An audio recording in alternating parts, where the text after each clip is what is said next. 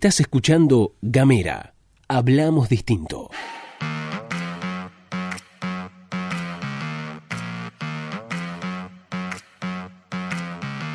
Hola, hola, hola, hola, ¿qué tal? Buenos días, buenas tardes, buenas noches. Estás escuchando la pastilla de Gamera, este micro informativo que distribuimos de lunes a viernes. Mi nombre es Luz Escarpati y como es habitual me acompaña Gastón Lodos. Hola Luz, hola a todos, todas, todos quienes están escuchando, ¿qué dicen? ¿Cómo les va? ¿Cómo andan? Bienvenidos, bienvenidas, bienvenides. Como hacemos todas las mañanas, les contamos uno de los canales por los que pueden encontrar todos los contenidos de Gamera. Y en este caso les ofrecimos Spotify, gran aplicación Spotify para escuchar música y también para escuchar podcast. A nosotros nos encuentran como Gamera Podcast justamente y ahí van a poder encontrar todos nuestros contenidos. No se pierdan el estreno hoy a la tarde, otra economía es posible con Andrea Ontoria y Cristian Herbias hablando de las diferentes teorías económicas y la distribución de la riqueza. Ahora sí, si te parece bien Gastón, empezamos con el recorrido por las noticias provinciales como es habitual. Seguimos hablando de lo que tiene que ver con el COVID-19 porque aparecieron nuevos casos de coronavirus en Río Grande. Ayer, según el parte epidemiológico provincial, se registraron 17 nuevos positivos en la ciudad industrial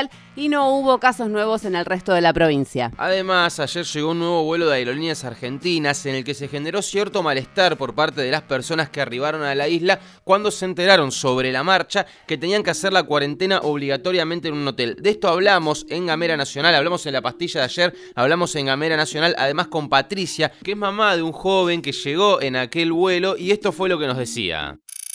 Parece ser que no no estaba del todo claro, no había una información hacia las personas que estaban trasladándose en ese momento, la información necesaria. Hubo gente que no sabía eh, que sobre estas medidas, que viajó sin, sin conocerlas. Por otro lado, comentó que el alojamiento en el hotel le insumirá 50 lucas que no tenía previstas cuando programó la llegada de su hijo. De todas formas, desde el gobierno provincial anunciaron que van a analizar cada uno de los casos en función de determinar quién cuenta con los recursos para afrontar esa erogación. Ahora sí cambiamos de tema rápidamente y vamos a hablar de numeritos porque vamos a hablar de la recaudación fueguina. Vamos a hablar de los recursos provinciales que recauda mensualmente la Agencia de Recaudación Fueguina. Siempre es interesante mirar estos datos porque son un gran indicador de la actividad de los diferentes sectores económicos que componen la matriz de recursos propios de la provincia. Según los datos difundidos por la AREF, la recaudación propia cayó en términos nominales 10,3%.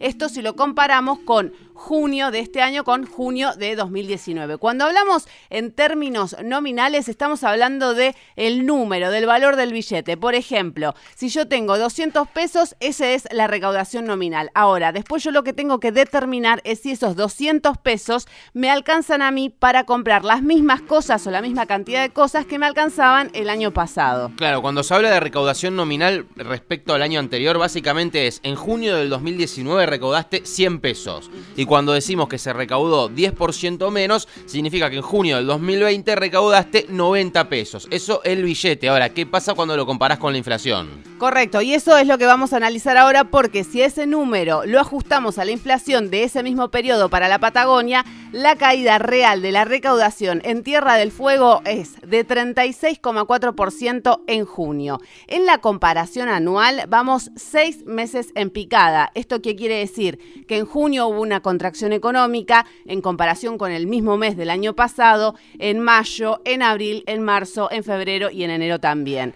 Ese es uno de los datos que hay que tener en cuenta. Mayo fue el peor de todos los meses con una contracción de 48,7%, por lo que el 36,4%, es decir, es una leve mejoría porque hay una contracción menor que el mes anterior. En la comparación anual, todos los rubros muestran una contracción importante. Las regalías es algo que hay que mirar con atención también porque tenemos la deuda en dólares y en ese sentido la recaudación por ese concepto también bajó porque, bueno, ya hablamos de todo esto, la monoboya, la pandemia y toda la mar en coche. Bajó tanto, tanto, tanto que el pago de los vencimientos de deuda está en riesgo y eso da pie al último tema provincial. Es así porque se difundió que el Poder Ejecutivo va a llevar adelante la reestructuración reestructuración de la deuda externa de la provincia. Estamos hablando del bono TFU 27, este famoso bono en dólares emitido durante 2017. Quien estará a cargo del programa de reestructuración de deuda pública provincial externa, así se llama oficialmente el programa, será el Ministerio de Economía y Finanzas que comanda Guillermo Fernández. La intención del gobierno es, y esto es un textual,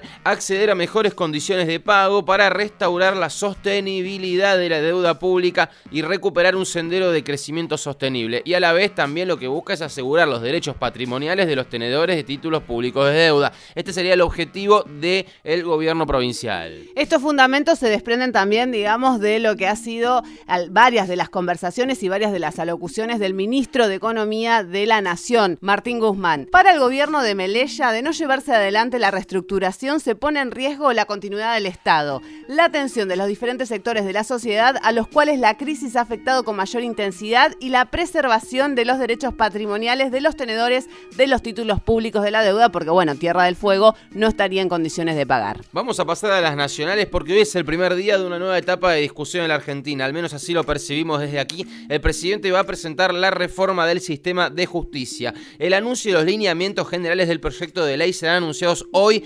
29 eh, del 7 del 2020, a las 16 horas. Lo que no sabemos es si va a ser hora argentina u hora Alberto. En ese caso no podremos asegurar que va a puntual y se va a llevar adelante en la Casa Rosada por el presidente, justamente la ministra de Justicia, Marcela Lozardo, y algunos legisladores nacionales. La reforma, según informa Telan, podría ser enviada esta semana al Senado para ser debatida. Tiene por principal objetivo hacer modificaciones en el fuero federal, buscando funcionar los 12 juzgados criminales con los 11 de penal económico y duplicando su número para agilizar esta área judicial que se ocupa de los delitos complejos como narcotráfico, trata, corrupción y algunos más. Exactamente, según fuentes oficiales además y como les anticipamos acá en Gamera, el proyecto también buscará poner en funcionamiento el sistema de juicio por jurados que está consagrado en la Constitución desde 1853 y que consiste en un tribunal popular que está normalmente integrado por una docena de ciudadanos que son los que definen si el acusado es culpable o inocente y el juez se remite a poner las penas. Esto es exactamente igual como pasa en las películas yankees que tanto estamos acostumbrados a ver. Otra de las cosas que anticipábamos es lo que hace al sistema acusatorio y este, según informan, será uno de los pilares de la propuesta oficial. Esto ya está aprobado en el Congreso. Este sistema lo que busca es otorgar mayor protagonismo al fiscal en los procesos penales, mientras que el juez funciona como una especie de garante del proceso. Además, también se prevé que el proyecto revea las funciones y los alcances del Consejo de la Magistratura y una posible ampliación de la Corte Suprema de Justicia. Y esto último es el disparador del tole tole que tenemos por delante. A ver, desde Juntos por el Cambio, ¿por qué digo tole tole? Porque desde Juntos por el Cambio acordaron un comunicado de rechazo a los eventuales cambios en la conformación de la Corte Suprema. Además, los jefes de los bloques parlamentarios del principal espacio opositor de Juntos por el Cambio rechazaron la invitación al acto que va a encabezar Alberto Fernández para presentar este este proyecto y que también va a presentar Alberto en, su, en ese acto la comisión de expertos. Nos oponemos al aumento de miembros de la Corte Suprema. Debe ser una institución estable en el tiempo. Esto titularon en el texto. En la mesa virtual estuvieron Mauricio Macri, Horacio Rodríguez Larreta, María Eugenia Vidal, Patricia Bullrich, Cristian Ritondo y Humberto Chiavoni por el PRO.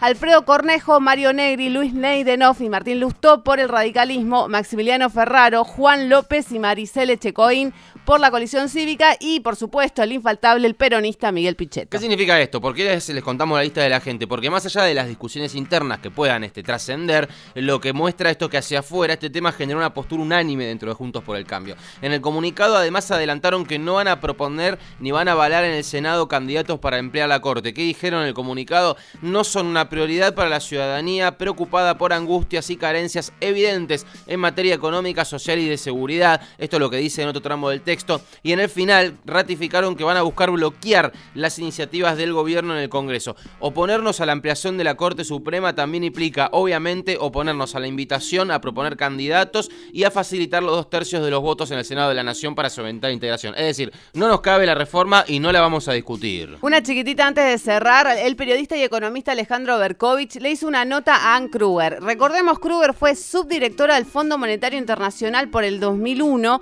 cuando Argentina tuvo la crisis económica económica más importante de su historia y además la economista había sido brevemente directora del organismo durante 2004. Kruger en la entrevista culpó a los gobiernos latinoamericanos de creer que pueden gastar más de lo que generan y no tener inflación y hacer que el resto del mundo lo pague. Eso no puede continuar para siempre, dijo Ann Kruger. Además dijo que los recortes en los presupuestos de Latinoamérica había que hacerlos, pero era una decisión de cada país en dónde hacer esos recortes. Pero la frutillita del postre viene ahora. Porque también se fue preguntada por lo que tiene que ver con la lucha contra el COVID-19 y en ese sentido expresó que la habilidad para combatir al virus depende, entre otras cosas, del estado de los sistemas de salud pública y la capacidad que tengan. Entonces, ahí se desprende una gran pregunta. Si tenemos que tener un sistema de salud pública fuerte para hacerle frente a la pandemia, pero tenemos que achicar al Estado, ¿cómo hacemos? Imposible saberlo. Ahora sí, nos vamos, nos despedimos. Estuviste escuchando todo esto acá en Gamera.